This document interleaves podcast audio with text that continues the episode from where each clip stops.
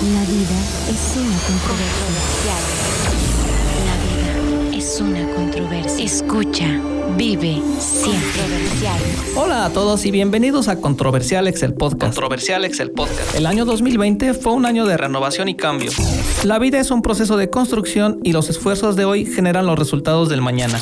Mi proceso de renovación y cambio me indica que la salud física, mental y financiera pueden hacer cambios trascendentales en la vida. Soy Alex Luciano, una persona que investiga y no deja de aprender. Soy quien piensa que no hay verdades absolutas Y ni el más sabio tiene todas las respuestas. Conocer poco hace fácil encajar cualquier idea que conozcamos en un diseño coherente y todo mundo tiene algo que contar. Tiene algo que contar. Una buena historia viene acompañada de vivencias. Las experiencias de vida van moldeando nuestra realidad y nos van dotando de historias únicas en su tipo. Acompáñame a descubrir cómo las personas que nos rodean dan solución a la vida mientras armamos la Controversialex. Controversialex. Comenzamos. ¿Qué tal amigos? Y bienvenidos a la nueva temporada de Controversialex, el podcast Amor o Pasión. El día de hoy estoy muy contento de traerles a ustedes esta segunda temporada. Y para comenzar esta temporada estamos muy orgullosos, honrados, felices de presentarles a una persona extraordinaria que nos acompaña aquí en los micrófonos, que le ha dado el soundtrack de la vida a este proyecto y a un sinfín más. Licenciado en Ciencias de la Comunicación por la Universidad de La Salle Bajío. Con ustedes, el multifacético, trabajador, entusiasta, Edgar Guillermo Martínez Mata. Edgar Mat, ¿qué tal? ¿Cómo Amigo, un placer, un honor de verdad estar acá. Eh, de verdad no sabes lo emocionado que, que- que estoy desde hace algunos días de que, desde que me hiciste la invitación. Porque sí, ya en su momento, a- allá en los estudios de Soundtrack Pro, Soundtrack Studios, ahí ajá, sí. me hiciste la invitación. Pero la verdad es que ya verlo tangible y después de este proceso que tú has tenido, Sí. la verdad es que es muy emocionante. La primera temporada para nosotros fue un proceso, un cambio que se dio muy, muy, emotivo. Este, yo antes de entrar aquí a cabina platicaba con Anita que pues sí he, he tenido un cambio muy significativo en mí. Ya no comienzo tan nervioso, todavía un poco, pero estamos trabajando eso. Eso no se va a quitar más que con la práctica, ya lo eh, sabemos. Y aparte es algo, es algo padre, amigo. O sea, los nervios. Ahorita me decía, justo íbamos entrando en la caseta y me dice Anita, ¿estás nervioso? Y yo, sí, claro. claro que estoy nervioso. En la mañana platicaba con Azuan y le decía, ahorita todavía no estoy nervioso, me voy a esperar al rato para ponerme más nervioso. y ya empezó. Ah, Y. Edgar, antes de cualquier cosa que pase aquí, te tengo tres preguntitas bien rápidas, ¿sí? Ah, caray. Esp- eh, Dale. me- quiero que me contestes lo primero que se te viene a la mente. Espero que, Ok, que no te nos pongas tan nervioso más de lo que ya estás. ok, dale. Y mi primer preguntita es, ¿tu artista favorito? Mi artista favorito puede ser un grupo. Sí, sí, claro. Eh, Enanitos Verdes y los Claxons. Tuve que decir dos. Adelante. La segunda, género musical preferido. Eh, pues sí, es el pop, pero me apasiona la música de estudiantina y, y la música coral, a capela. Y la última, ¿cuál es el sueño más extraño que has tenido? Ájales. El sueño más extraño. Es que fíjate que esto es muy chistoso y es que me estás pidiendo que lo responda rápido. pero eh, eh, Anita sueña cosas bien raras. Soñó que me comió un cocodrilo y sueña con zombies y todo, pero yo no sueño cosas tan extrañas. Lo que sí, lo que sí eh, es em, soñar con gente que ya no está aquí. Ok. Y, y- y justo me pasa eh, un día antes de, de su aniversario luctuoso. Ajá. Eso me pasa con un amigo que hace mucho ya se me fue, que es Alejandro León. Sí. Lo sueño, le, le- lo comento y me doy cuenta en Facebook que fue su cumpleaños, que fue su aniversario luctuoso o algo, ¿no? Sí. Eso es lo más raro, creo. Ok. Ah, pues primera prueba superada, Edgar. Ok. y, y estamos implementando estas tres, Está padre. estas tres preguntitas del Sí, inicio para romper un poco el hielo, ¿no? Porque siempre sabemos que todos nuestros invitados, hasta yo me pongo nervioso cuando claro. empezamos. Y es para eh, romper ese, ese miedo, esa, esa- ese primer contacto. Entonces, Muchas gracias. Me es. gustó, me gustó empezar así. Muy bien. Entonces vamos a empezar de esta manera un poco tanto así como este misteriosa, que les tenemos a todos los invitados preguntas diferentes. Y pues bueno, ya ahora sí, Edgar, ¿qué nos puedes contar de ti? Híjole. A ver, vamos a ver.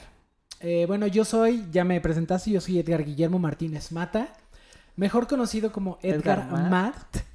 Eh, este es, pues sí, mi nombre artístico, lo adopté ya hace casi 20 años, eh, porque mm, pues yo inicié en, en el mundo artístico hace pues de esta cantidad de años, hace ya 20 años, tocando en bares, en restaurantes y demás. Y resulta que, eh, pues, mi nombre es Edgar Guillermo Martínez Mata y tenía que simplificarlo. Y primero comenzó siendo Edgar Martínez. Ajá, Y ya había- muy largo, ¿no? También. Y ya había un Edgar Martínez que estaba echando trova en bares en León, que es muy buen amigo y te mando un saludo, mi estimado Edgar, mi tocayo. Y dije, no, pues no, ya hay un Edgar Martínez, se van a confundir. Entonces dije, no, pues Guillermo Martínez. Mm, Como que no me daba, como que no me hacía clic, ¿no? Edgar Mata, pues ya, vamos a darle Edgar Mata. Ajá. Vamos a Silao, doy un concierto en Silao que me organizó un tío en un antro cuando se estilaba, estaba de moda el tema de, eh, bueno, este Nicho Hinojosa que Ah, daba sí, sí. conciertitos él solo, así con como trova, que realmente no era trova. Y organizamos un concierto así y en la imprenta eh, se dio este rollo de que no pusieron mata, Ajá. Te la pusieron cortaron. Matt. Y, y curiosamente ya lo habíamos pensado en, en- en casa, mi- eh, mis papás y mis hermanos, bueno, mi hermano Lalo, todavía no nacía mi hermano Daniel, como, oigan, pues un nombre artístico para que no sea Martínez o Mata o así. Y como que ya a mí se me había venido a la mente en algún momento Matt con doble T, pero siento como que lo, lo llamé con la mente y en la imprenta me pusieron Edgar Matt.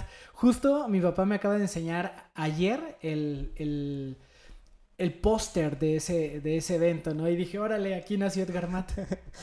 Y, eh, lo dices, Edgar, eres una persona, te comentaba al inicio, muy multifacética. Sí, Has hecho fútbol, has- haces música, aparte eres comunicólogo, aparte estás en la escuela, estás enseñando. Sí. ¿Qué es de todo eso que tú haces, qué es lo que más te apasiona? Mm, fíjate que ese es como uno de los grandes conflictos que tengo. Porque, eh, sí, como tú bien lo dices, eh, me, pues me considero una persona multifacética porque me gustan demasiadas cosas. Y no nada más me gusta como, como observarlo, sino que me gusta ejecutarlo, ¿no? Eh, sí, cuando estaba chavito me empezó a gustar el fútbol y entre fuerzas básicas, tercera división, jugué mucho tiempo fútbol, ¿no? Era, era portero, era. Y era muy bueno, tengo que decir. ¿Sí? No, no sé, no sé. Pero bueno, me juntaban y me juntaban en varios equipos. Eras el entonces- primero que elegían cuando se armaba la reta, entonces. Sí, sí, sí. Y dejé en la banca a varios, entonces, a varios porteros que tenían más tiempo que yo. Entonces me gustó el fútbol. Un, un momento cuando ya entré yo a la preparatoria donde yo ya empezaba a tocar eh, guitarra. Porque aprendí a tocar la guitarra eh, como por un reto para que me llevaran a, a echar serenatas con mi, con mi hermano mayor. Él me enseñó mis primeras, mis primeras clases, acordes. eh, mis primeros acordes, mi primer círculo me lo enseñó mi hermano Lalo. Y a partir de ahí me empezó a gustar muchísimo la música. Y me empezó a latir mucho. Eh, Yo he estado rodeado en, el, en, el- en la onda de las estudiantinas. Para los que no son de. Guanajuato, no tienen el contexto, pues es un grupo como de tipo español. Que en Guanajuato tuvo mucho arraigo, gracias a la estudiantina de la Universidad de Guanajuato. Y mi padrino Arturo Quesada, que en paz descanse, fue exintegrante de esta estudiantina. Entonces yo desde que tengo uso de razón conozco el tema de las estudiantinas. Entonces entro a la prepa y me meto muchísimo al tema de las estudiantinas. Había una estudiantina ahí y se me da la oportunidad de dar clases o de empezar a yo a tomar el, el grupo de estudiantina porque se fue el maestro. Un abrazo a Álvaro Infantes y yo estoy seguro que lo va a escuchar por, por intereses Sí. personales. Él dejó de ser el director de la estudiantina y me la dejó, bueno, la dejó y yo le entré al quite. Y pues de eso ya se fue en el 2003,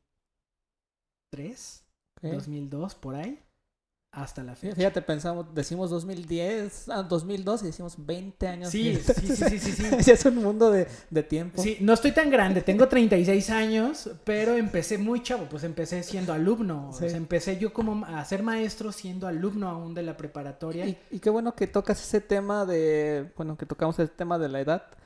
¿Qué querías ser tú cuando eras chico, Presidente de la República. presidente? Y mi ¿Y mamá por- no me va a dejar mentir. Tenía en mi cuarto, en el techo, una bandera de México. Se me hacía algo muy cañón el- la figura del presidente. Y después se fue, después quise ser arqueólogo. Me encantaban lo- los dinosaurios. Ajá. Entonces, pues... Andar o sea, descubriendo cosas, Sí, ¿no? sí, Andar sí. en- Era muy curioso en ese, en ese rollo. Y es lo, lo que recuerdo, ¿eh? ¿Y, De- y por qué querías ser presidente? ¿Qué te llamaba la atención de eso? Fíjate que me tocó mm, ver varios sucesos políticos muy importantes, ¿no? Por ejemplo, cuando, cuando fue el cambio de poder después de muchísimos años, con, con- cuando ganó Vicente Fox, que no estaba tan chico, pues, pero, pero me tocaba ya ver ese tipo de, de situaciones y como que se me hacía algo, la figura presidencial se me hacía algo impresionante. Ya no opinas lo mismo, Es desgraciadamente. también algo que te iba a preguntar. ¿Qué opinas ahora ya de la política? Ya después de tantos años. Intento no meterme en ella. Mm, sí, la veo, la escucho, la, la analizo, pero trato como de no involucrarme tanto, a pesar que en mi trabajo, que más, tal vez ahorita hablemos de ello, Sí. eh, me toca mucho estar en en campañas. contacto con personas así. Así es.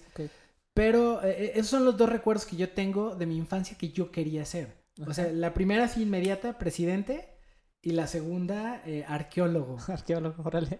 Sí. Esa está buena, ¿eh? El arqueólogo. Está, está chistoso. Yo no conozco casi gente, ¿eh? Que... Sí, yo, yo sí conozco a tres personas arqueólogas. Me ha tocado la vida este, que me la presentan. Órale. Son excelentes personas. Son muy sencillas en su labor diario. Pero Ok. sí son, este... Qué padre. Bueno, pues eso es mi sueño frustrado, creo. Bueno, de, de niño. Ya, la verdad, no me apasiona tanto, sinceramente. Sí. ¿Y Edgar, a qué te dedicas ahora? Ahora, mira, desde hace 20 años, como ya lo dije, eh, soy, mm, soy maestro de música. Dirijo la estudiantina y el coro polifónico de la Escuela de Nivel Medio Superior de León de la Universidad de Guanajuato, mejor conocida como la Prepa Oficial, allá en León. Eh, me encanta ese, ese tema. Soy profesor también de guitarra popular y de canto popular en la Universidad de La Salle Bajío. Bien. Eh, estoy empezando también ya en un centro cultural que se acaba de aperturar que se llama Tlento Huasca, como maestro de canto y coach vocal para cantantes ya avanzados. Eso en la parte de la docencia. Soy músico, soy compositor, soy arreglista, eh, soy productor. Yo estudié comunicación, entonces eh, la idea de, de- de estudiar comunicación me quedó padrísimo porque pude combinar pues mis Sí, dos pues varias cosas, ¿no? O sea, Sí. La música y la comunicación. Tengo un estudio de grabación, eh, que es a su vez una casa productora, donde hacemos producción audiovisual, Sí. audio y video y todo lo que se deje, ¿no? Entonces, eso es como, en eso es mi... Sí, el comercial Edgar te faltó. Este, bueno, pues aquí en Controversialex, este Edgar nos ayudó al arreglo del, del Sí. intro, que también fue una experiencia completamente padre, yo lo digo, Muchas porque gracias. siempre cuando empecé el podcast quise que ya tenía mis micrófonos y empezaba a monitorear mi voz. No me gustaba, entonces ya cuando fui contigo fue que no, pues es que sí tienes una voz diferente, se escucha no común porque lo platicábamos en ese entonces que las voces de los locutores son voces graves, ¿no? Regularmente. Entonces yo decía, pues yo, tú me, en ese momento me dijiste es que tu voz es aguda, entonces es muy diferente a la del, a la del locutor en general, pero Sí. de, de todos modos dentro de tu voz puedes sacarle mucho provecho con la intención de la voz, como lo habíamos platicado. En ese Sí, y entonces. porque tienes un registro diferente. O sea, para mí, y, y lo he dicho siempre, lo diferente Sí. pega, impacta un poco más. Y yo te lo dije, amigo, o sea, no sé, no sé por qué dices que tu voz tal vez no es para esto, pero para mí sí. Ajá. Porque Sí, de verdad ya sí fue engancha, ya, ¿eh? ya fue de acostumbrarnos y realmente ya ahora ya me gusta, ya me siento cómodo, ya vengo aquí muy contento. A ya- todo dar, a todo dar. Entonces, sí, por eso te digo que ha sido un proceso que hemos llevado también de la mano y paso a paso. Este, últimamente me ha tocado ver en redes sociales este, a podcasters que hacen cursos rápidos de podcast que dicen, "Te- en un mes te puedes librar toda la batalla del, del error, acierto, error, acierto. Y yo no pienso así, digo, pienso que los errores nos van haciendo Claro. más fuertes dentro de este mundo que es eh, los podcasts, ¿no? Porque así nos vamos dado, dando cuenta de qué es- son los puntos que somos más fuertes y en los Sí. débiles. Entonces así es como has- ha pasado. Sí, y gracias por ese honor de hacer tus cortinillas, tu intro, tu entrada, todo eso fue un placer. Y sabes qué, Eh, también algo que tal vez nunca te dije, o sea, la confianza, mi estimado, porque yo sé que este es tu hijo. Sí. Controversial Ex es tu hijito. Y hubo una loquilla que se llama Swan, que te dijo, es que yo conozco un güey que hace eso. Sí, así, Pero pues tú no me conocías, ¿no? No. Entonces, de verdad, muchas gracias por la confianza y muchas gracias a Swan por también eh, por invitarme y a, a ser parte de este proyecto. Que yo te lo dije en un principio, híjole, es que no me siento como tu proveedor, me siento parte de. Sí, lo que también te comentaba al principio, o sea, eh, no estoy solo en este proyecto, somos varias personas que estamos aportando cada uno a una parte de lo que es el podcast, el rompecabezas de controversiales, imagen, este diseño, Anita con la voz también, que sí, Sí, claro, la voz. esto ha sido muy... Pues un honor, mi estimado. no, pues un honor también igual tenerte aquí, Edgar, que Muchas gracias. a lo que seguimos, Edgar, ¿a qué te quieres dedicar en un futuro? ¿A qué me quiero dedicar? Es que me encanta lo que hago. Y, y- y yo hace ratito te decía que, que uno de mis grandes problemas es que a mí me ha dicho mucha gente, ¿no? Es que si tú te dedicaras a la música serías otro rollo, ¿no? Si tú te, dedica- te dedicaras únicamente al- a producir video, estarías en otro nivel. Si tú te dedicaras únicamente, porque también hago conducción, hago locución, hago voz en off, eh, o sea, como que tengo muchas actividades, pues, eh, coordino área, de, hago eventos, eso me faltó decir, que coordino el área de extensión de la preparatoria, de la- Sí. de- me toca hacer todos los eventos culturales, eh, muchos de, div- de divulgación científica, etcétera, ¿no? Entonces, como que me gustan muchas cosas, muchas cosas, y todas me, me gusta hacerlas, ¿no? Y ya tuve la experiencia de dedicarme a hacer una sola cosa. Ah, y no me sentía feliz, amigo. ok. Sentía que algo me faltaba, que me faltaba la música, que me faltaba el coro. Y luego cuando, y también hubo una temporada, porque no, no solamente fue en una, en una, en mi área profesional. Yo estuve trabajando aquí en, en Guanajuato, mm, como año y medio en gobierno del estado, en el área de comunicación. Yo producía la hora nacional. Bueno, Sí, Guanajuato en la hora nacional, la parte de. Guanajuato y, y todas las campañas en, en tiempos de oliva. y, pero pues tuve que dejar la música, tuve que dejar al coro, a la estudiantina, tuve que dejar muchas de las actividades que hacía y me sentía triste, amigo. Sí. Y luego un tiempo también, hace poco, dejé como el tema de la coordinación y de los eventos y me dediqué Pura fíjate, música. Te voy a hacer un comentario respecto a eso. Ah, hace un par de días estaba retomando un libro que se llama Mindfulness de la Harvard Business Review. Que, ah, no, perdón, no es min- mindfulness, es propósito más sentido más pasión. Y decía que el propósito en una persona era más o menos de que si tú dejas de hacer alguna cosa, la gente se va a dar cuenta de esa que haces que ya no te hace parte de ti. Sí. Entonces el, pro- Totalmente. el sentido y propósito en ti pues es hacer todo ese tipo de, de cosas que hacen a Edgar Matt, ¿no? O sea, la música, la producción, el video, el audio, o sea, todo, todo, todo, tú eres un rompecabezas entero. Sí, y, y, sabes, de repente sí me, sí me llegó a pegar el hecho de decir, es que tal vez sí la estoy regando. O sea, tal vez sí debería de ver en dónde es donde soy más talentoso, donde soy mejor, donde tengo más experiencia y dedicarme únicamente a eso. Pero eh, la verdad es que eso ya se sale de mi esencia y de lo que soy, Sí. porque yo soy hoy lo que soy por todo el cúmulo de cosas que he hecho en mi vida. Desde cosas que yo digo, o sea, he hecho investigación de mercado, he hecho, o sea, cosas cuantitativas que yo soy comunicólogo y los números y yo no nos llevamos. Tú eres ingeniero, lo sé, pero, pero yo, o sea, he hecho investigación cuantitativa, he hecho, he estado haciendo cosas que se salen. Por de- decirlo de la rutina, ¿no? Del comunicólogo. Sí. Y he encontrado muchísimo aprendizaje en ello. Y creo que si yo me hubiera dedicado únicamente, por ejemplo, a la música. No, no, no tendría, o sea, no sería tan competitivo como soy yo hoy en día. O viceversa, si yo me hubiera dedicado únicamente a temas de comunicación, sin tener la música, no tendría tantas cosas que me ha dado la música en mi área profesional como, como comunicólogo, ¿no? Sí. Entonces, eh, eh, es como bien raro. ¿Cómo me veo?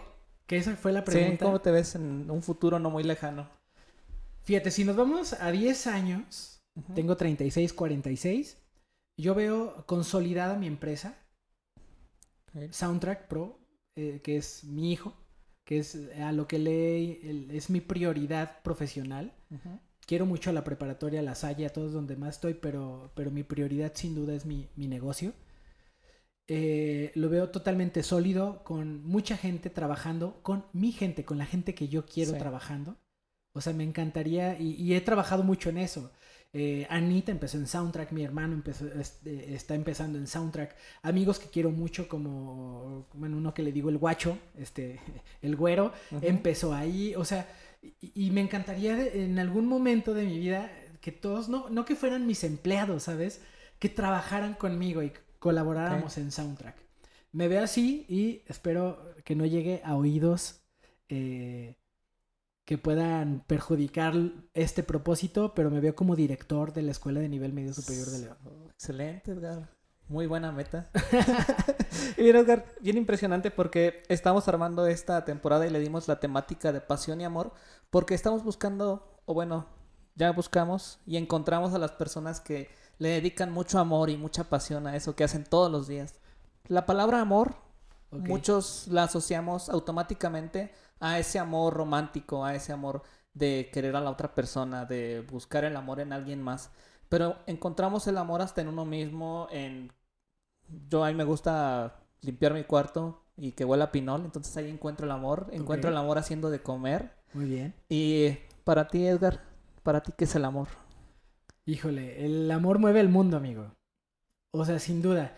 Y sí, tiene que ver, obviamente, con esta parte sentimental hacia una persona o hacia un grupo de personas. Yo te puedo decir que amo a mi familia, a mis papás, a mis hermanos, a mi entorno, a mi abuelita, a mi, a mi familia, pues, o sea, de donde vengo, de donde nací.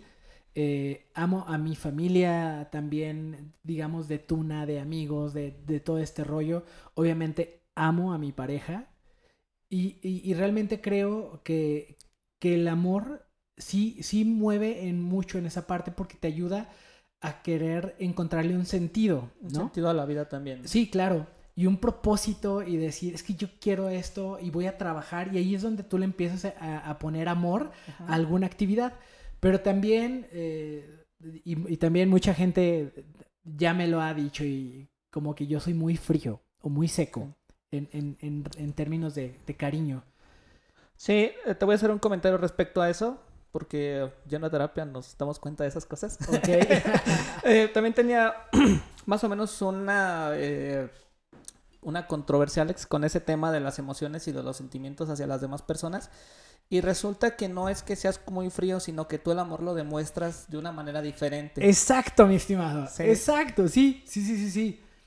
Porque de hecho tú acabas de completar algo que yo estaba a punto de decir. sí, y, y- de verdad así lo creo, ¿eh? O sea, mm, mi, mi, mi mamá en su momento me dijo, eh, cuando yo no era niñero, para nada niñero. Si me acercaban a un niño o una niña así chiquita, yo así como que, "Ah, quítalo. Muévalo. Sí. Y me decía, es que no sé cómo le vas a hacer cuando tengas hijos. Y yo, pues ni yo. Pero lo- pues intentaré, ¿no? Y en la parte romántica, eh, en este caso, pues con, con mi pareja actual, eh, hemos tenido como esa controversia de, de- de la forma de, de manifestar el amor, ¿no? Sí. Que, y yo le decía, pues es que yo no soy de esos no. que demuestran su amor así. Yo lo sí, es que de esta todos forma. demostramos el amor de maneras diferentes, Sí. muy, muy diferentes. Sí, pero no significa que la, que, que- que la ame, o sea, claro que la amo, pero lo demuestro de esta forma, ¿no? Sí. ¿Y la pasión, Edgar? ¿Para ti qué es la pasión? La pasión, yo creo que, yo creo que sí está ligada la pasión con, con el amor, porque eh, al menos en mi percepción, eh, una detona a otra. Ok. Puedes hacer mil actividades, pero hasta que no, no, no te enamoras de esa actividad, le metes el flow o no sé cómo Sí. decirlo, que es la pasión al final de cuentas. La, la pasión sería como la pimienta. Sí, totalmente. O sea, es como, sí, sí, sí. O, o- o ya tienes el producto, la cerecita, ¿no? Del pastel. O sea, e- eso como que es la pasión o las ganas con la que, con la que llevas a cabo cualquiera de las actividades, ¿no? Y pues en el caso también, en la parte sentimental con, con alguien. Pues también las ganas que tú le echas a, a- a eso, ¿no? A la relación. a la relación a construir. ¿Crees que cuando ya no haces las cosas con pasión es porque se está yendo el amor? Seguramente. Eh, no me ha pasado. Sí. afortunadamente, al menos todas las cosas que hago al día de hoy eh, me apasionan. Me apasionan muchísimo, ¿no? Obviamente, he ido, he ido cambiando, ¿no? O sea, he ido cambiando en mis intereses y mis prioridades. Ok, Pero- prioridades, sí. Pero, pero eso no significa que, que yo le haya perdido como que el amor a cierta cosa, ¿no? A cierta actividad, algo que hacía, ¿no? Porque eh, resulta que cuando lo vuelvo a hacer, uf, así me vuelvo loco y me apasiono y lo hago como con, con, te- con todas las, la- con toda la intención con la que lo hice hace mucho Sí, tiempo, y- y es que en, en este tiempo que llevamos, o sea, de, de- venimos saliendo de una pandemia donde, pues, vimos a personas perder a otras personas, entonces se- yo siento que en este tiempo nos hace falta mucho ese trato, ese amor, esa pasión y también aterrizarnos, o sea, lo dice el mindfulness que debemos de estar presentes y conscientes en las cosas que hacemos todos los días, entonces es encontrarle ese amor y no tan no solamente encontrarlo, sino darle ese sentido, ese sentido a la vida en te lo pongo un ejemplo, yo este en un momento en mi trabajo estaba como perdiendo la pasión, como que estaba un poco desviado. Sí. Entonces, ¿qué hice? Bueno, pues, entonces le di el propósito. Le di el propósito ya no de ir solamente a trabajar por el dinero, por la remuneración económica, por hacer actividades, sino por un propósito más social, que fuera más allá de lo que yo podría hacer. Entonces, de esa manera yo le encontré ese propósito a lo que estoy haciendo todos los días. Lo que hago aquí en el podcast es igual de darle el propósito, de darle ese amor que ya me gusta bastante estar aquí platicando. Y Es- se nota, mi estimado, se nota, de verdad que, que es que deberían de ver, yo sé que es un podcast de audio, deberían de ver los detalles en donde estoy bebiendo mi monster, o sea, desde que entras se siente y se nota tu pasión y tu Sí. amor por esto, ¿no? Sí, entonces es ese sentido que le estamos dando ahora a ra- verdaderamente tenerle un propósito, darle el Claro. amor a, a lo que estamos haciendo todos los días, porque sí, sí, yo siento que sí nos falta esa parte porque vivimos como zombies todos los días, aunque somos personas que pensamos y sentimos todos los días, vamos en automático. Entonces es darle esa otra parte, ese otro sentido a la vida para que lo estemos disfrutando. No sabemos si en algún día vayamos a desaparecer de aquí de la faz de la Tierra, no sabemos cuándo, pero mientras estemos aquí, pues hay que darle ese propósito y ese sentido. Correcto. Sí, totalmente de acuerdo. Y, y fíjate que abonando un poquito a esa parte, yo creo que todos tenemos la gran oportunidad de sea lo que sea, tenerle pasión y amor. Pero falta encontrar esa actividad correcta que te Ok, haga sí, sentir esa es. pasión y ese amor, ¿no? Porque, eh, y, y- y yo lo he visto muchísimas veces. Eh, eh, gracias a mi trabajo, a, a mi chamba como también como maestro, he visto chavos que tienen cua- ciertas cualidades para algunas cosas que no hacen, ¿no? Sí. o a las cuales no se dedican y que yo digo, híjole, si se dedicara a esto, este chico sería el, o sea, sería muy apasionado y lo haría por ende muy bien, Sí. ¿no? Pero no, se quiere ir por otro lado, pues está bien, ¿no? O sea, son cositas así y, y, y, y yo invitaría de verdad a todos aquellos que todavía no han encontrado ese punto en el cual se enamoran de lo que hacen Sí. o de con quién están, que traten de reinventarse y de, y, de ser sinceros Sí, consigo mismos. De ser sinceros consigo mismo y decir, no, ya lo intenté, no me gusta. Aunque ya haya estudiado cinco años eso, no es lo mío.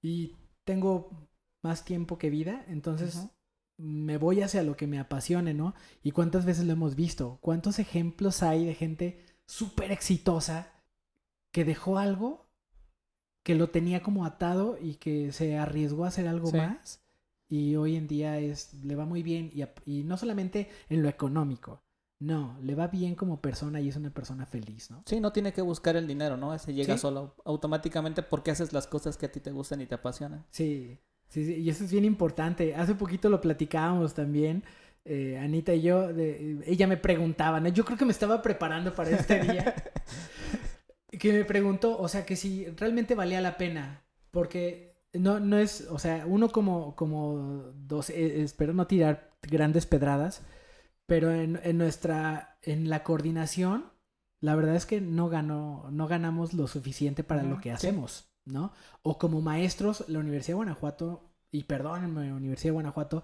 no paga tanto como, como hacemos como maestros, ¿no? Sí.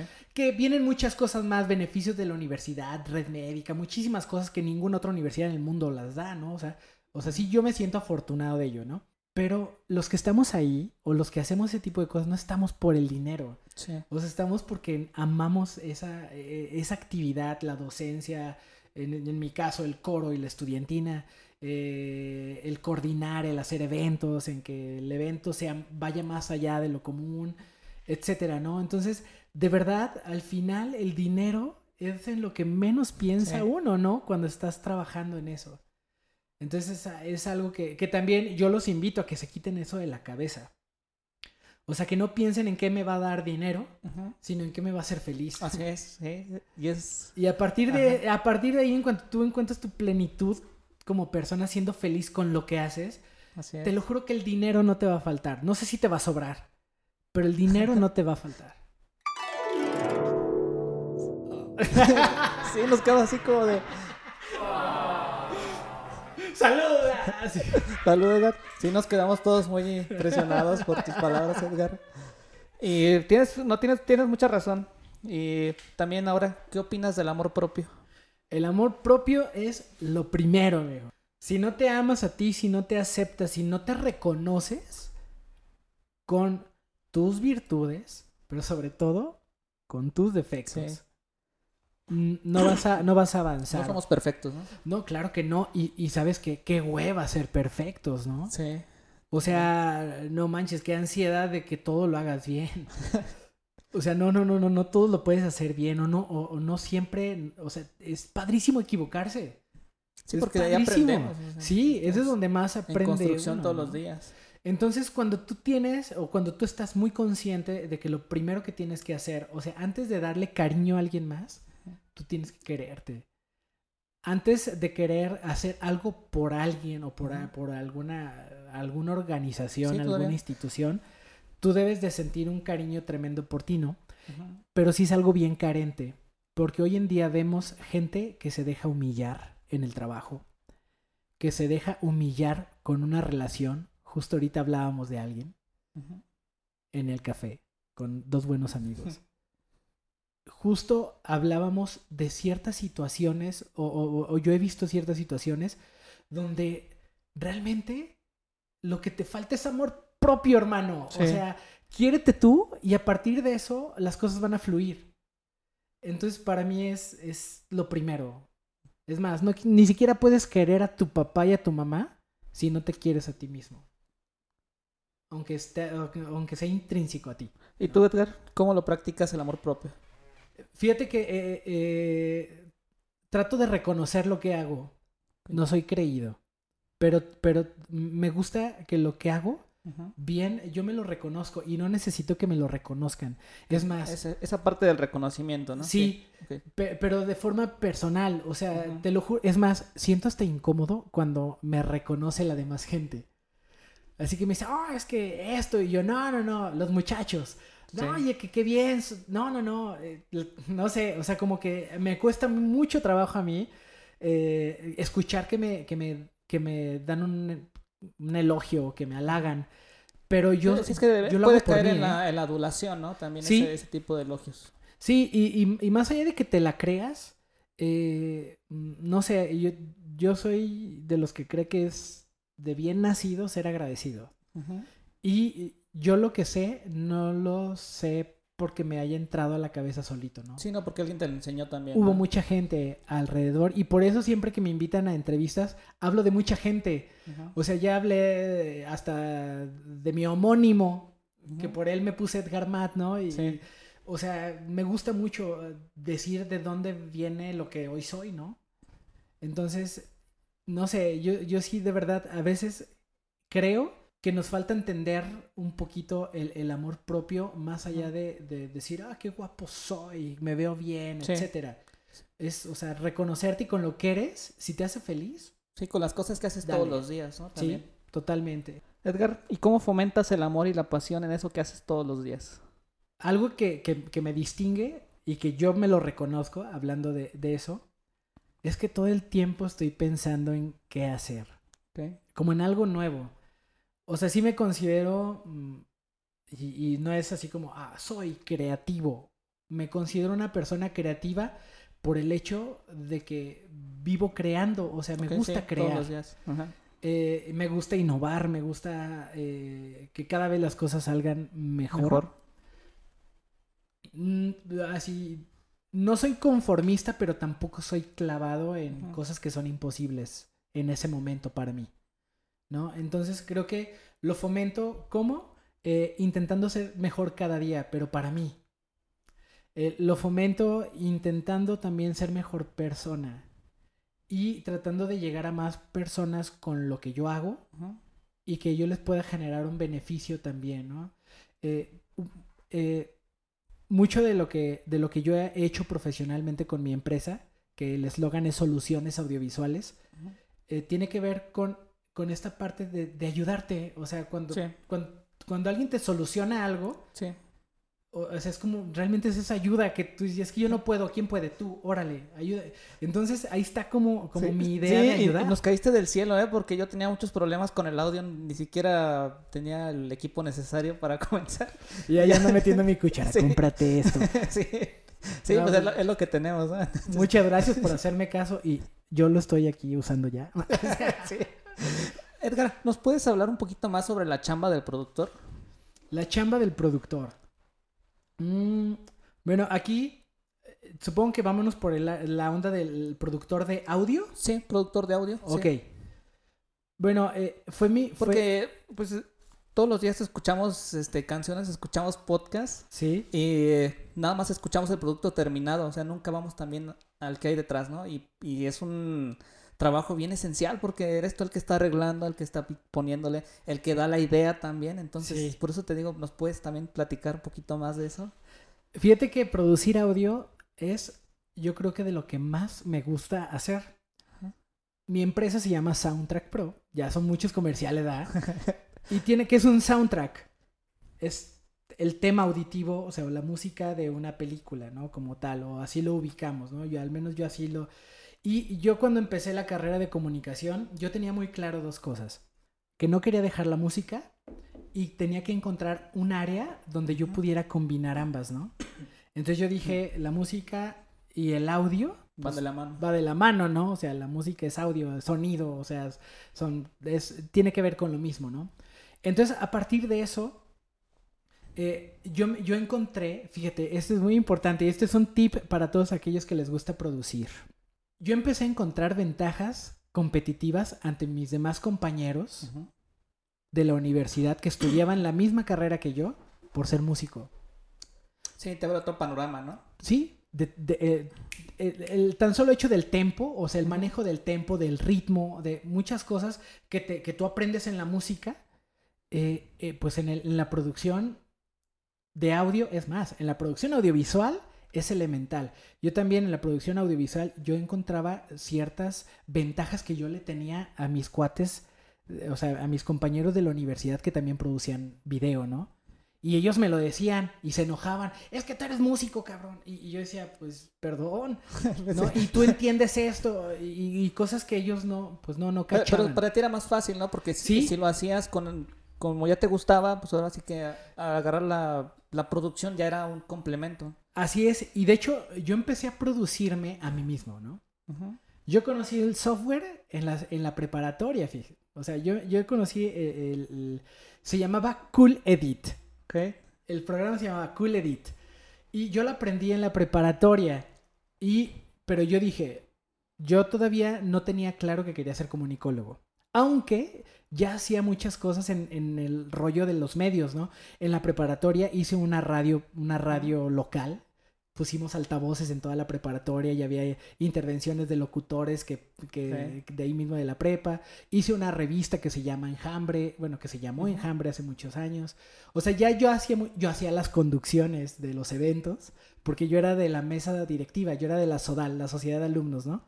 Entonces ya hacía muchas cosas en ese tenor, pero cuando yo aprendí el software, el Cool Edit, que era de edición de audio, yo dije, yo lo quiero para mis canciones, para grabar mis rolas, ¿no? Ujú. Y empecé a aprenderle, aprenderle, aprenderle, aprenderle, aprenderle. Y también te da otra visión el, la producción musical y la producción radiofónica. O sea, el, el conocer de los, de los dos tipos de producciones, híjole, te da muchísimas ventajas. Muchísimas ventajas. Porque es más, hasta cuando vas a hacer una mezcla de dos rolas, Sí. de dos canciones en producción de audio y que tú cachas que están en la misma tonalidad, Sí. que las dos están en do, y eso solamente lo, sale- lo sabe el músico, sí. las combinas perfectamente y hay un match así increíble y, y- y el que está del otro lado no se da cuenta que cambiaste de canción. Nada más, o sea, cambió el ritmo. O que tú ubicas el tempo, o sea, eh, eh, si está en cuatro cuartos, si está en tres cuartos, etcétera, ¿no? Entonces, a mí me ayudó muchísimo el tema de la música en la parte de la producción. ¿Por qué me encanta producir audio? Porque, y creo que me gusta más que producir video. Y eso que me encanta producir video. Porque con, con tan solo un sentido es hacerle llegar al otro. Sí, que siente emociones. Muchísimas también, cosas más. con escuchar. Sí. O sea, a mí eso se me hace cañón, se me hace ah, apasionante, se me hace Ajá. increíble porque yo lo he vivido. Y porque yo lo trato de hacer en cada, cada producto que hago, ¿no? Ustedes escucharon ahorita el intro de Controversialex y el audio se va de un lado al otro, ¿no? Sí. Y eso ya te genera una sensación.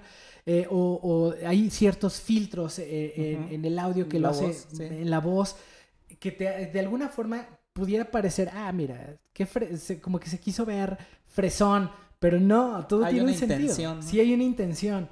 Entonces se me hace padrísima esa chamba, ¿no? Es pesado, es tedioso, tú lo estás viviendo, Sí. tener que limpiar audios, bueno, primero Uf. grabar, grabar a quien viene y luego Sí. no solamente es grabar, por ejemplo, llega el, el locutor, ya viviste la experiencia conmigo, Sí. de decir, ok, tú, este es el texto, Edgar. Y yo, ah, ok. Y lo empiezas a leer y yo, no, espérate, esto tienes que decirlo así. Darle una intención para arriba. O darle una intención, o sea, o sea, como que darle las intenciones de la voz. Sí, lo que platicábamos, la intención de la voz. Sí, y, y ahí se, de- se determina todo, ¿no? Y luego de ahí la limpieza del audio pro- y luego ya la parte creativa, ¿no? Sí. Los soniditos, los ruiditos, los incidentales, el tipo de música, todo ese rollo, híjole. Yo no sé los otros profesionistas cómo viven sin hacer audio. Me voy a remontar un poco en, la historia, Edgar. En aquella vez que te conocí, pues todo estuvo perfecto.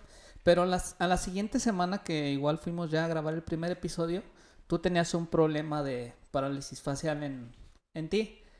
Y para ahí voy con lo siguiente. ¿Cómo identificas cuando te estás volviendo adicto al trabajo o al contrario, cuando estás cayendo en una monotonía? Me, me- me estás dando donde me duele, amigo. No. Mira, yo sé y lo Y reconozco. te, te voy a interrumpir un poquito antes. Caemos esa adicción en el trabajo cuando empezamos a descuidar nuestra, pers- nuestra persona. Sí. Yo lo siento así, o sea, cuando dejas de hacer algo, o sea, por ejemplo, desayunar todos los días, comer, ver a tu familia, cuando te, te- te estás quitando esas cosas, es cuando, dices- cuando te tienes que empezar a dar cuenta que te estás volviendo un adicto al trabajo. Sí.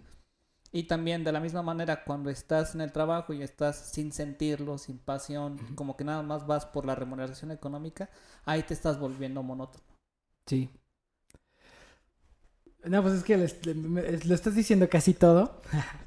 Pero ahí te va mi perspectiva. ¿Por qué te dije que me, di- me estás dando donde me duele? Porque eh, sí sé y reconozco que soy acá, workaholic, ¿no? Que soy, que la misma pasión, a lo mejor, que tengo por lo que hago, por mi trabajo, eh, me ha hecho descuidar muchas cosas de mi vida. ¿no? Sí, la salud. Acabo de pasar un episodio que se los juro que sí me cambió la vida.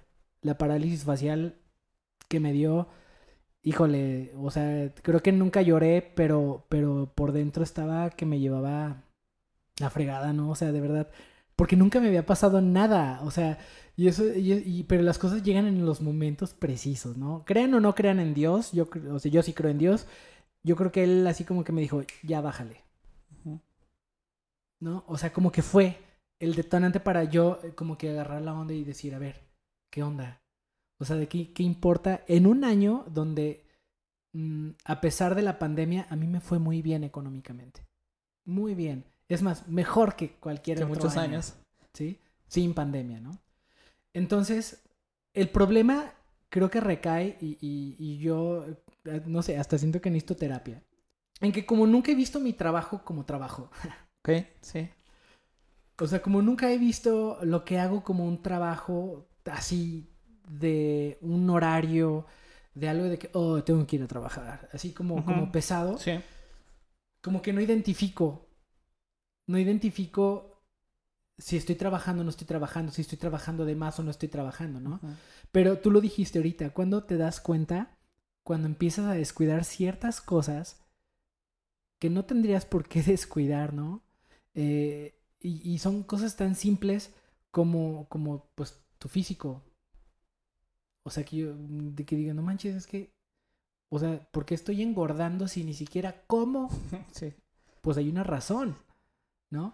O sea, si nada más hago una comida al día porque tengo muchísimo trabajo y solamente puedo comer una vez al día, ¿por qué estoy subiendo de peso? O porque muchas cosas por el estilo, ¿no? O la situación que me dio con la parálisis eh, por algún, o sea, que me dice mi fisioterapia, mi fisioterapeuta, que le quiero agradecer muchísimo, mi querido Body. Gracias porque me sacaste rapidísimo. Desde el día uno Sí. mi querido Body estuvo conmigo y te mando un abrazo. Gracias. Nunca voy a tener con qué pagarte y agradecerte todo lo que hiciste por mí. Desde el día, eh, desde, desde ese momento yo empecé a entender muchas cosas que yo estaba dejando de hacer. Hace poco me invitaron a un programa que se llama Si la riegas crece, que tengo el honor de producir ahí en, en el estudio. Eh, me, me- me llevaron como invitado también, ¿no? que fue también muy raro estar del otro lado, en mi propio En tu estudio. propio estudio, sí. Eh, y él, y este, eh, el conductor, digamos, el conductor eh, principal, eh, que está al lado de, de- también de, un, de otra conductora que entró bajo otro proyecto también, me decía, porque él me conoce desde, desde chiquitos, me decía, es que, güey, te teníamos, o sea, como que te teníamos mm, como rencor. Porque tú no te ibas a empedar con nosotros, cabrón. Tú no te ibas al desmadre con nosotros, a las fiestas, chalala por estar dándole a la música y por estar dándole a la edición o por estar dándole a la producción, etcétera, ¿no? Y la neta nosotros decía, o sea, nosotros te veíamos como un mal amigo, ¿no? En algún momento o no te ve- o veíamos como ciertas cosas que no nos que no nos hacían clic contigo y como que creíamos que tú nada más como que nos utilizabas, güey, de repente para divertirte cuando tú podías. Y yo digo, chale, o sea, sí, sí, eso también me pegó mucho, ¿no? Porque eso aún me sucede. O sea, aún me sucede que me apasiono tanto por mis actividades, tengo mi agenda llena de, de trabajo, pero de repente no tengo en mi agenda espacio para irme a tomar una copa con un amigo, bueno, una cheve, con un amigo para irme a cenar o a platicar con, con, con alguien, o sea, ¿no? Entonces, creo que sí es, es un tema muy delicado, al menos para mí, y yo estoy trabajando en ello también, ¿no? Quiero retomar ciertas cosas que he dejado de hacer, sin descuidar lo que me apasiona, ¿no? Porque tampoco voy, o sea, ¿por qué Sí, no voy a dejar algo que amo? ¿no? una por la otra, ¿no? Sí, ajá. Pero sí quiero como que ser un poquito más consciente en ese tipo de, de- de situaciones. Un tiempo, eh, cuando yo vivía con mis papás, pues ustedes han ido al estudio, la casa de mis papás está a un lado de mi estudio. Sí, ya no vas a brincarte al... Sí, pues era súper fácil, ¿no? Un par de Entonces, pasos, ya estabas ahí. entonces, o sea, como por, por, ya por la, la misma dinámica hacía que yo así mm, me despertara, me fuera al estudio a chambear. Y a jugar y a hacer cositas ahí en mi estudio y luego ya me iba y me dormía, ¿no? Entonces, o sea, por eso de repente yo no, yo no, como que no entendía el tema de que si era como así como workaholic o que estaba yo metidísimo en la chamba y descuidaba otras cosas, pero pues yo hoy aquí en Controversialex lo reconozco. Que sí, y, y- y- pero estoy trabajando en eso. Es el primer paso, reconocerlo. Sí, para comenzar a cambiar. Y te lo juro que de repente, o sea, sí digo, ahí vas otra vez. O sea, para qué, o sea, estás en tu semana de de flojera, de vacaciones. de chocolate. sí, descansa, ¿no? Porque ya estoy así acostado viendo una serie y se me empiezan a ocurrir cosas y ya, ahorita vengo, voy al estudio, ¿no? Entonces, no, no, no, no, sí estoy trabajando en eso. Muy bien, Edgar. Y pues el sello este, característico de Controversialex, saber de ti cómo cuidas tu salud física, tu salud mental y tu salud financiera. ¿Qué nos puedes decir de eso, Edgar? Ok. Eh, Antes de llegar a, a eso, quiero también hacer mención de, de- de mi compadre Mike, que, que me invitó a, a- a su programa. Sí, ya, ya los he escuchado algunos episodios de ellos. Perfecto, y, y a, mí, bueno, yo le digo prima, ah, es eh, Dani Ríos, que también está ahí en la conducción, que ahorita iba a mencionarlo, pero me fui por otro lado, ¿no? Sí. Que ellos fueron los que me invitaron y que me hicieron entender estas cosas, ¿no? Ok, sí, estas preguntas sí las traía preparadas, porque ya me las sabía. No, no es cierto. La- Llevas escuchándolas siempre. Sí, sí, sí, bueno, al menos los... ¿cuánto- No, pero, pero hay que ¿Cuántos bien- produje? ¿Cuántos podcasts me tocó? ¿Ocho? Ocho, ocho podcasts. Sí, Sí.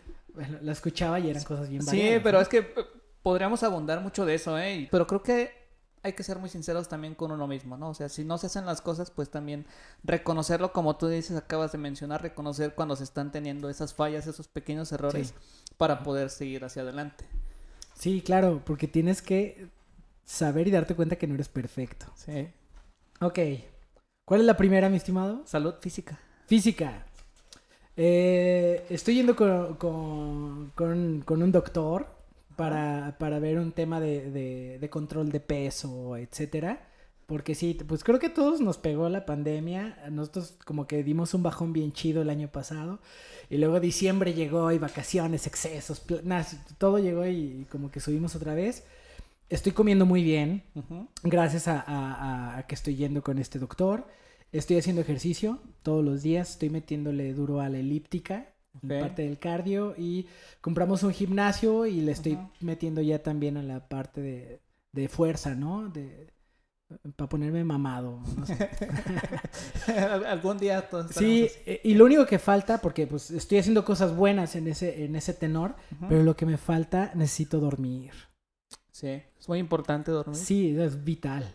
Necesito dormir bien, ¿no? Ayer así de que nos vimos bien aventureros. Vamos a ver la purga. Vámonos. Y nada, pues, salimos doce y media y otra vez. O sea, una en vacaciones que dijimos, vamos a dormir bien a las 10 de la noche. Vamos a estar durmiendo. No, doce y media estábamos, nos estábamos durmiendo. Y es que ¿no? creo que también es importante ponerse límites a uno mismo, ¿no? Sí. Porque si vas a descuidar esa situación por irte a ver una película, pero vas a dejar de dormir dos horas, pues Sí. hay que ponerlo también en la balanza, ¿no?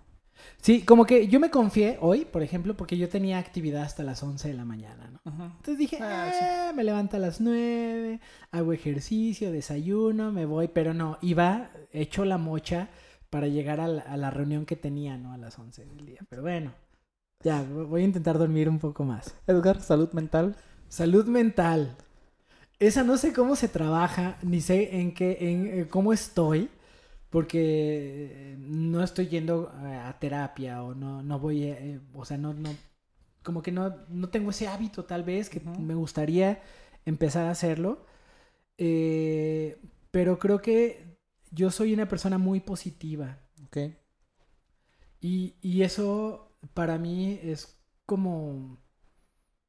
O sea, no soy de esos positivos de, ah, todo está bien, todo esto, o sea, pero si algo, o sea, si algo no está funcionando, digo, a ver, ¿por dónde? Tararara. Sí, buscar la manera de Sí, que se solucione. sí, de hecho, yo mucha, mucho tiempo lo dije, que yo me consideraba competente o fregón o bueno en lo que hacía, porque era bueno para resolver situaciones. O sea, que pasaba algo y, y todo el mundo colapsaba y yo me quedaba así, nada más así como, como oído, como pensando así, viendo hacia el infinito y de repente, espérenme, ya sé cómo. Y pa, pa, pa, pa, y, y ya, y quedaba resuelto, ¿no? Cosas hasta muy simples, pero que, que pasaban. Es más, hace poquito no sabía cómo resolver algo y, y- y no me va a dejar mentir, Anita, pero me desperté como a las Ajá. 3 de la mañana con la solución. Ok. Y le dije, ya, Ya la tengo, sí. Pero no, pero no me caí, pues, o sea, no dije, ah, me está cayendo. O sea, no, no. Ajá. O sea, como que Sí, creo vas a la acción. Sí. automático. trato de reconocerme lo que hago. Trato de reconocer también lo que los demás hacen. Porque también, pues, no sé si sea defecto ser perfeccionista, pero eh, sí lo soy. O sea, sí soy muy minucioso con ciertas cosas. Y con uno mismo no hay bronca. Pero cuando ya hay gente a tu alrededor trabajando, híjole, eh, sí, sí es, Es complicado.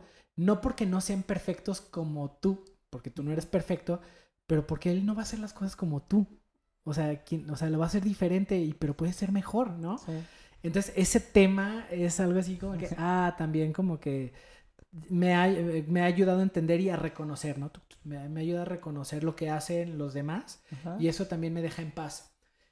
Y la, y la tercera, que, que ahorita se me, así me saltó, es, yo antes me obsesionaba con lo que decía la gente. Ok, sí. Con los comentarios Con los positivos o comentarios. negativos, ¿no? Sí, es más, eh, creo que a todos nos pasa, ¿no? Que todos nos levantamos en la mañana, no sé si todos, pero bueno, yo creo que un alto porcentaje de se levanta y lo primero que hace es abrir Facebook, Sí, Y teléfono. se va a los recuerdos. Levanta la mano, ¿quién lo hace? Ah, ok. Bueno, yo lo hago, ¿no? Sí. Yo abro, voy a los recuerdos y me pongo a ver las cosas que decía. Y yo decía, no manches, me la pasaba diciendo cosas de que, ah, dijiste que no podía y mira cómo sí pude. Eh, ah, tú mm, me quieres enseñar a hacer un video y ni, si sabe- ni siquiera sabes utilizar Excel. Eso, eso lo dije alguna vez, ¿no? O sea, cosas así bien, pero, pero gachas, ¿eh? O sea, Sí. que hoy las veo y dije, qué poca madre, ¿por qué lo dije? ¿No? Entonces, hoy ya no hago eso. Hoy ya, o sea, salió algo mal, voy a mejorarlo y reconocerlo, ¿no? Entonces creo que por ahí mi salud mental, creo que va por ahí, ¿no? Sí, encaminado por esa situación. Sí. ¿Y salud financiera, Edgar? Muchas gracias por estar aquí. Nos vemos. no, voy mejorando. Lo que pasa es que, miren, todos aquellos que se dedican a lo que yo me dedico sabrán, pues, que tiene que ver con tecnología. Y cuando tiene que ver con tecnología, es una inversión infinita. Sí. Sí, sí, sí. O sea, yo estoy seguro. Sale un nuevo micrófono, ya lo quieres comprar, Sí. una nueva cámara, o sea, siempre te Y, tienes que y estar muchas renovando. veces, de verdad, y, y ahí me dicen, ay, sí, güey. A veces es necesidad. O sea, o sea, es que, pero es que tienes un año con esa cámara. Pues sí, pero es que ya salió otra que me va a dar mayor calidad y que voy a poder cobrar más, ¿no? No Sí. sé. O que a mí me va a satisfacer más cómo se ve o muchas cosas por el estilo, ¿no? Entonces, en, en la parte eh, financiera, no estoy tan mal porque tengo mucho, tengo mucha inversión. Sí. Y tengo, y todo lo que tengo, en todo lo que he invertido, todo me genera. Todo, absolutamente todo. Es más, el año pasado, en- en- así como para estas fechas de, de pandemia, porque me acaba de aparecer un recuerdo, estaba yo vendiendo, o sea, ¿qué dije? ¿Qué, qué no, qué no uso? Ok. Esto, esto, esto, esto, que no. Es más, Azuan se quedó con una cámara mía, así, que yo ya no usaba, ¿no? Entonces, o sea, y, le, y fue mi primer cámara de No, y, CD, y es bien, lo dices muy bien. Morris Jack en uno de sus episodios de Dime si billetes decía que necesitamos encontrar en nuestra casa cosas que sea que se puedan vender porque posiblemente en la casa tenemos este pasivos ahí que los podamos empezar a mover. Sí, y, y yo eso como que yo iba haciendo, ¿no? Iba tratando de renovar, etcétera. Entonces, tengo mucha inversión hasta que te conocí, que me eh, que suena canción, pues, porque sí suena canción, pero que empecé a conocer también el tema como de, de los bitcoins, de las inversiones que se hacían así.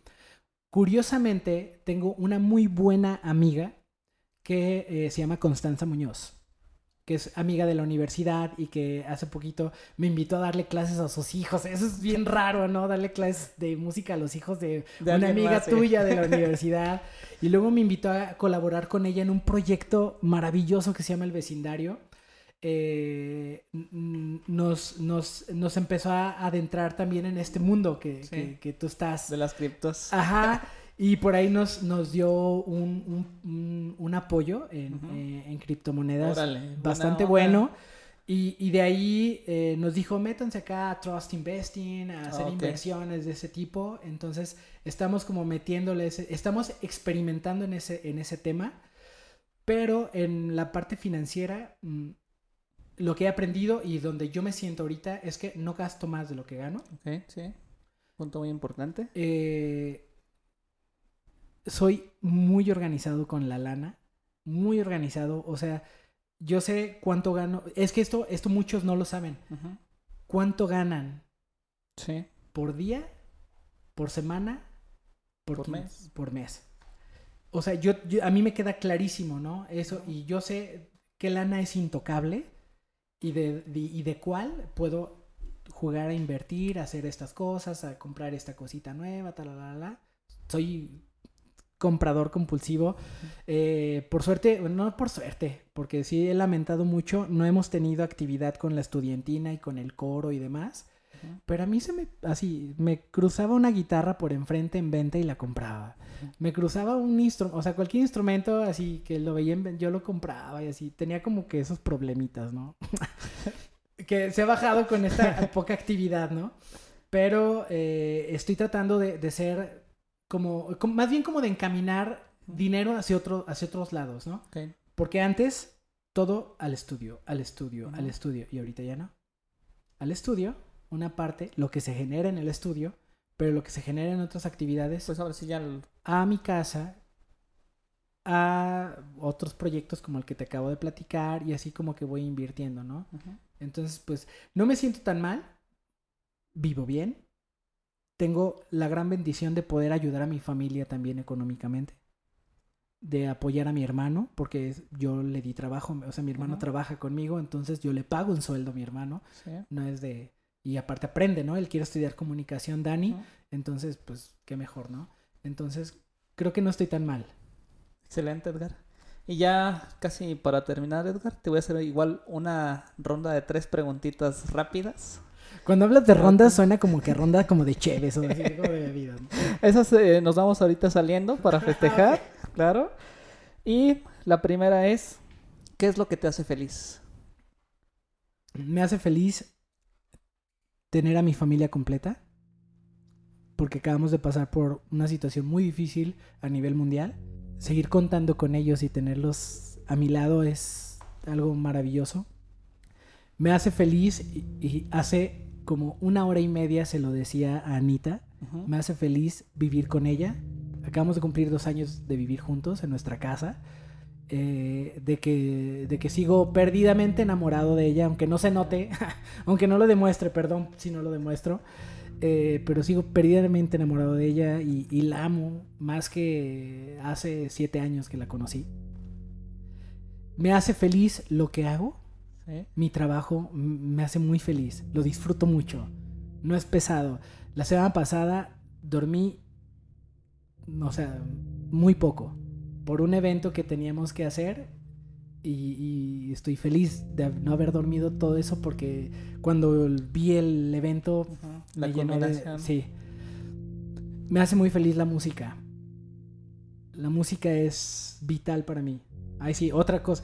Muchachos que hacen otras cosas, no sé cómo pueden vivir sin música, sin hacer música. Porque si escucharla es maravilloso, hacerla Todavía más. es otro boleto. Y me hace muy feliz tener gente, bueno, esto no lo he dicho muchas veces, pero yo sí creo que los amigos se cuentan Sí. Con la palma de la mano. Así es. Y sé que mis amigos, muchos de ellos están aquí hoy. Han sido incondicionales, han estado conmigo en todo momento, sin importar quién soy, qué hago, qué tengo, ¿no? Que eso es muy importante para mí. Eh, porque sí, te puedes topar mucha gente que dice ser tu amigo, pero porque, ah, porque eres el, el tú, ¿no? El productor, el... Mucho tiempo, ¿no? Me pasó. Pero hoy sé que quien está conmigo, que mis amigos que están ahí, eh, son, son gente que va a estar conmigo hasta que me muera, ¿no? Y eso me hace muy feliz porque estoy creando lazos reales de amistad con gente que voy a envejecer, ¿no? Y, y- y que, y que yo sé que en el momento en el que, porque así ha pasado, que en el momento en que yo, que no lo hago casi, pido ayuda, Van a estar ahí para están ti. ahí. ¿No? Y podría mencionarlos, pero ya saben quiénes son. Edgar, si te encontraras un genio que te concedería un deseo, ¿cuál sería? Ay, no sé, no sé.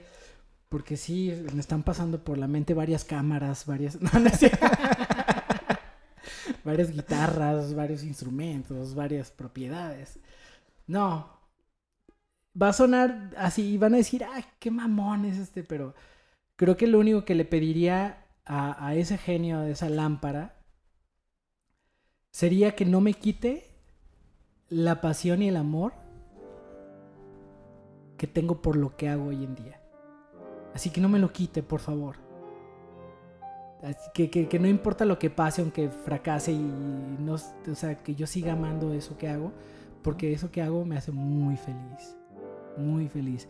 Y, y yo en algún momento se lo, se- bueno, se lo he dicho a mucha gente, ¿no? Mm, Porque, porque me ven tan clavado en el trabajo y en lo que hago y me dicen, es que ¿cuál es tu objetivo en la vida? Y yo, ser feliz. Ser feliz.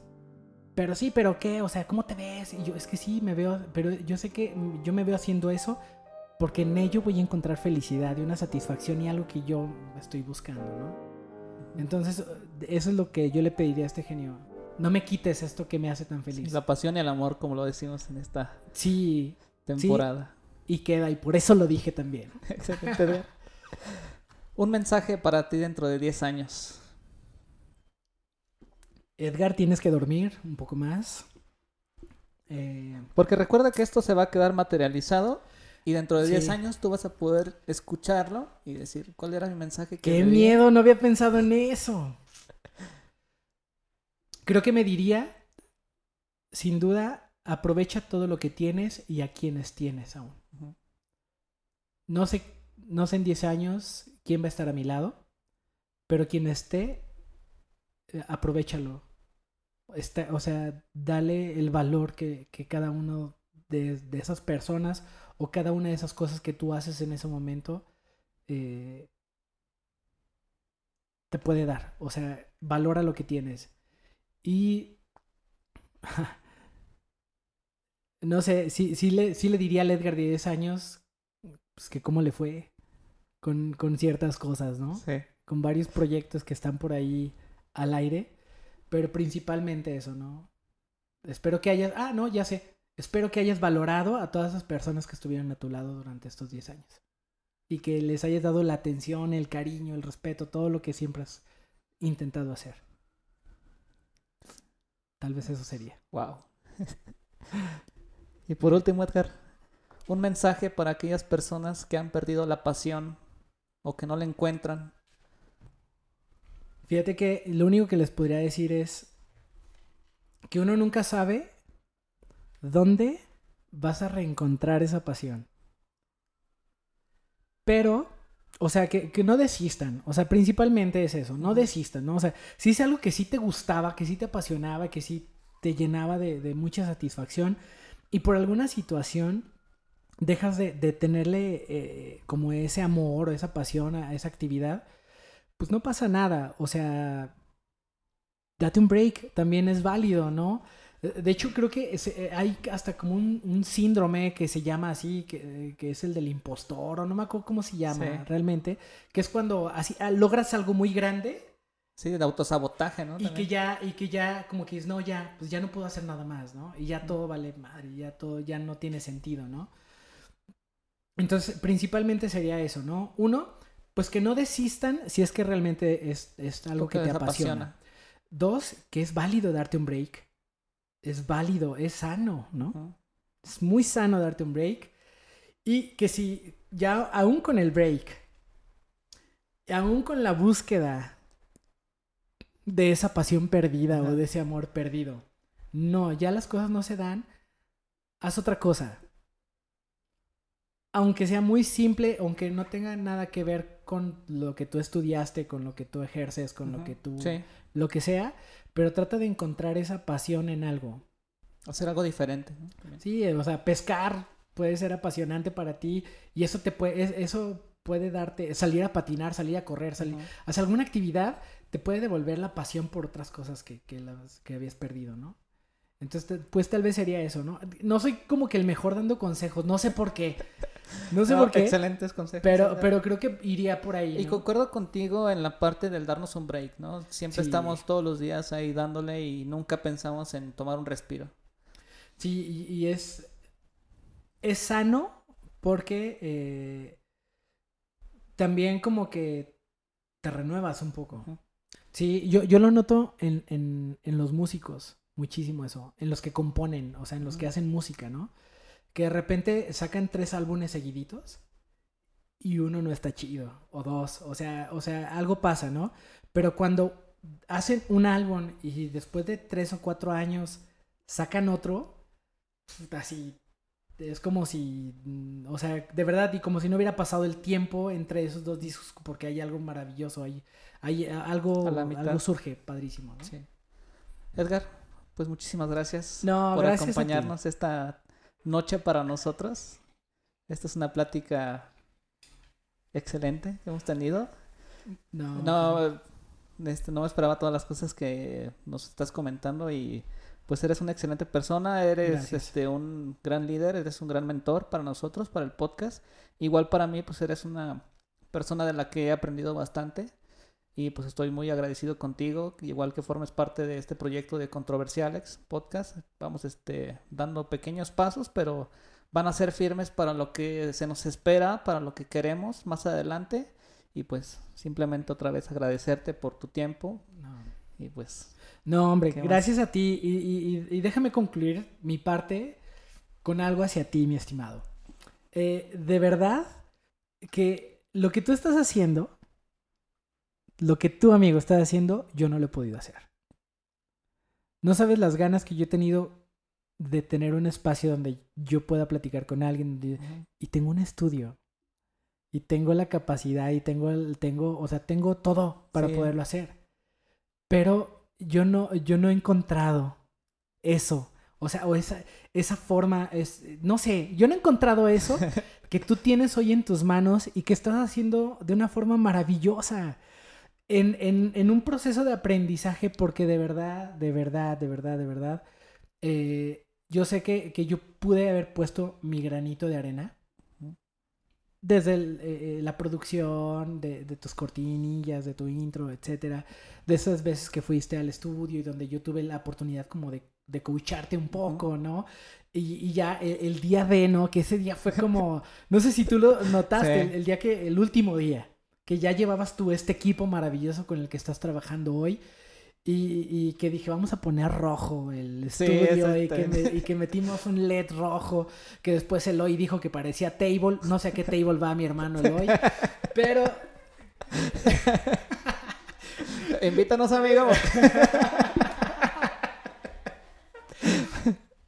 Pero eh, de verdad que, que lo que tú haces y lo que tú estás haciendo con, con Controversialex es, es algo, al menos creo, en el estado de Guanajuato sin precedentes. Y que lo estás haciendo de una forma muy sólida, con un equipo muy fregón. Tienes, seguramente, y, lo digo sin, sin, sin temor a equivocarme, a una de las mejores community manager que hay en, en nuestro estado también, que es Azuan. Con, con un ojo, no, no de que esas cámaras toman bonitas fotos, o sea, no, con Ujú. un ojo de esos, de que es, es, es talento, ¿no? Y es Sí. talento puro.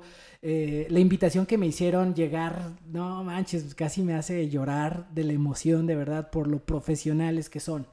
Y ya quisieran muchos, ya quisiéramos muchos, y lo digo también, tener esto que hoy tú tienes y que lo haces muy bien, mi estimado. Muy bien y que me siento bien orgulloso de, de haber sido parte de esto, ¿no? O sea, no es solo, ah, yo les produje les ayudé esto. No, neta, ya hasta yo me siento como, ay, güey, yo les ayudé. No, No. pues eres parte de nosotros. Muchas gracias. No, nos ayudaste, te Y, incluimos en y- el y todo mi respeto hacia ti, hacia tu forma de, de entrevistar y de llevar la conversación. Gracias, gracias. De verdad que, eh, que- que me siento complacidísimo el día de hoy. No, pues muchísimas gracias, Edgar. No me queda más que agradecerte. Igual, Anita, gracias por acompañarnos esta noche. Amigo Eloy, gracias. Azuan. Hermano. Gracias. Terminamos con todo este primer episodio y pues como de costumbre yo termino mis episodios con una frasecita Esa es la que estaba esperando, amigo. que es la siguiente. Al inicio de la práctica, sé entusiasta como un ciervo atrapado en una jaula de la que desea escapar. Al medio del camino, sé como un agricultor durante la cosecha que no puede esperar. Al final, sé como el pastor que ha traído el rebaño de vuelta a casa. Muchas gracias por escucharnos. Soy Alex Luciano. Hasta la próxima. Gracias. No manches, qué chido estuvo.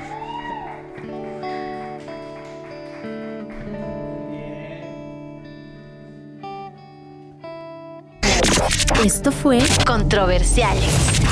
Nos escuchamos en el próximo episodio. Adiós.